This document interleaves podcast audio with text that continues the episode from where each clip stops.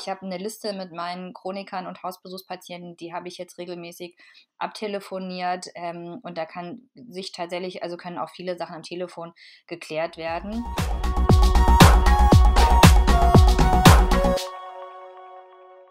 Corona-Kollaps? Jetzt sprechen Hausärzte.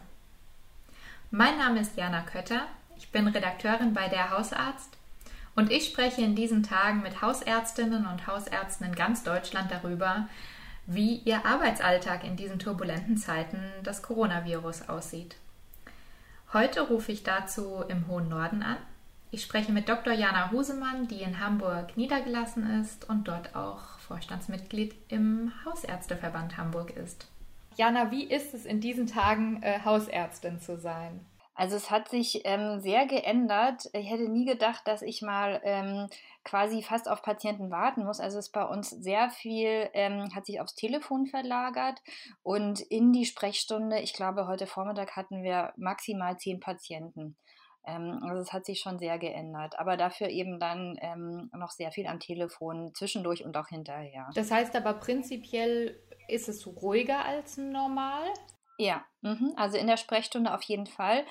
Ähm, wir wissen ja alle nicht so ganz genau, äh, was noch weiter auf uns zukommt. Also eventuell ist das jetzt hier auch gerade die Ruhe vorm Sturm und es wird dann nochmal ähm, richtig was zu tun geben, wenn dann vielleicht doch mehr ähm, Covid-19 ähm, Erkrankte betreut werden müssen, auch hausärztlich, vielleicht auch in der Häuslichkeit. Ähm, das werden wir sehen. Oder wenn jetzt vielleicht doch nach Ostern die ähm, äh, die Ausgangsbeschränkungen gelockert werden, ob da nicht doch wieder vielleicht mehr in die Praxis kommen. Aber momentan ist es wirklich in der Sprechstunde, ein, also physischen Patientenkontakt sozusagen richtig ruhig. Mhm.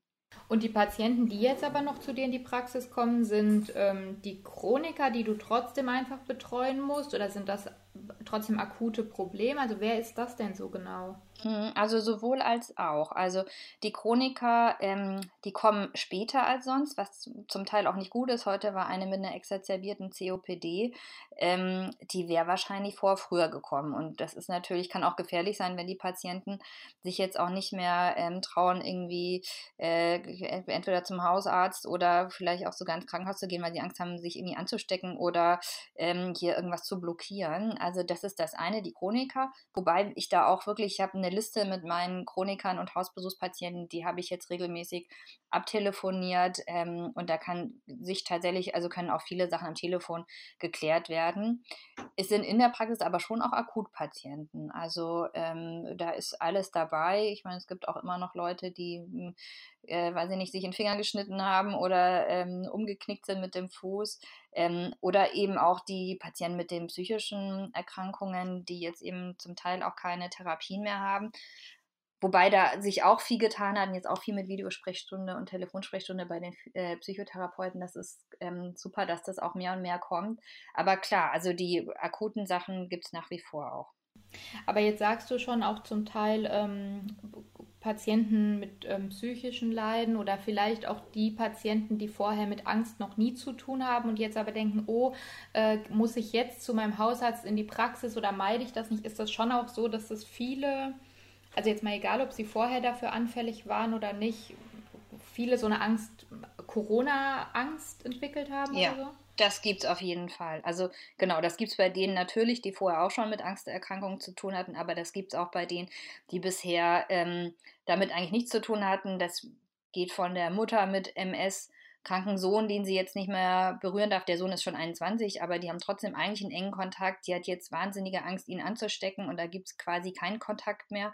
Ähm, ja, bis zu äh, ja, die Patienten, die hier quasi voll vermummt reinkommen, weil sie ähm, Angst haben, dass hier, dass sie sich infizieren. Ähm, und das ist halt auch diese Unsicherheit und die kann man ihnen tatsächlich auch gerade schwer nehmen. Also wir sind uns, also jemand, der sagt, ich weiß ganz genau, wie es weitergeht, den kann man eigentlich nicht ernst nehmen. Und diese Unsicherheit, das ist ja sonst auch viel hausärztliche äh, Praxis, ähm, mit Unsicherheit umzugehen und das wird jetzt nochmal auf eine ganz andere Probe gestellt gerade. Und aber trotzdem könnte ich mir vorstellen, ähm, dass du als Hausärztin da schon auch einfach eine sehr gefragte Ansprechpartnerin oder vielleicht nicht nur gefragt, sondern schon auch ähm, gut zu adressierende Ansprechpartnerin bist, oder? Weil dich die Leute kennen, weil ja. das ja schon auch irgendwie so eine Hürde ist, über sowas zu sprechen wie Angst. Ja, das auf jeden Fall. Also das hoffe ich auch, dass da ähm, die Patienten keine große, große Hürde haben, mit mir drüber zu sprechen. Mhm. Ja, doch, auf jeden Fall. Und es ist auch so, wir kriegen schon auch die Rückmeldung von Patienten, dass die wirklich sagen, dass sie froh sind, dass es uns gibt und wir kriegen ganz viel äh, Glückwünsche, dass wir gesund bleiben sollen und Merci-Schokolade und so. Also da merkt man schon eine Dankbarkeit, dass wir weiterhin hier aufhaben. Hast du denn irgendwie bei dir in der Praxis, ähm, weil du sagst jetzt, manche kommen schon vermummt, irgendwie ähm, die Praxisorga oder ähm, so umgestellt? Ja. Also wir machen immer eine Infektsprechstunde, ähm, eine Stunde am Vormittag, eine Stunde am Nachmittag. Da vergeben wir fünf äh, Minuten Termine die Patienten, wir haben das Glück, dass wir vor der Praxistür äh, einen großen Platz haben, wo die Patienten ähm, warten können und die klingeln dann und werden dann einzeln reingelassen. Das ist dann in der Infektsprechstunde, wo wir dann auch wirklich in voller Schutzausrüstung, inzwischen haben wir die so einigermaßen beisammen, ähm, die Patienten dann auch äh, behandeln und die Patienten kriegen selbst auch dann einen Mundschutz auf, wenn sie die Praxis betreten. Und im normalen Praxisbetrieb ähm, haben jetzt auch so gemacht, dass im Wartezimmer nur noch vier weit auseinanderstehende Stühle sind oder eben die Patienten auch auf dem Vorplatz ähm, warten dürfen, wobei eben bei der Frequentierung gerade das ähm, sich auch so ein bisschen von selber löst, weil gar nicht so viele auf einem Haufen immer bei uns sind. Und dann haben wir auch noch äh, immer um, am Ende dann der Infekt-Sprechstunde, also danach von 12 bis 12.15 Uhr und von 18 bis 18.15 Uhr eine Rezept- und Verordnungsausgabezeit, wo die Patienten auch einzeln klingeln und sich dann einzeln in der Praxis ihre Rezepte und Verordnungen rausholen können. Ist das denn was, weil wir ähm, vorhin über Angstpatienten gesprochen haben, was Patienten auch am Telefon konkret erfragen? Ja, tatsächlich, genau das wird erfragt, aber auch da haben wir tatsächlich eher positive Rückmeldungen. Gerade heute war einer hier, der auch nochmal die Praxisorganisation gelobt hat, also sowohl die Ansage am Telefon als auch wie es dann hier in der Praxis abläuft. Ähm, also erfragt wird es schon, aber es wird dann auch wohlwollend wahrgenommen, habe ich das Gefühl.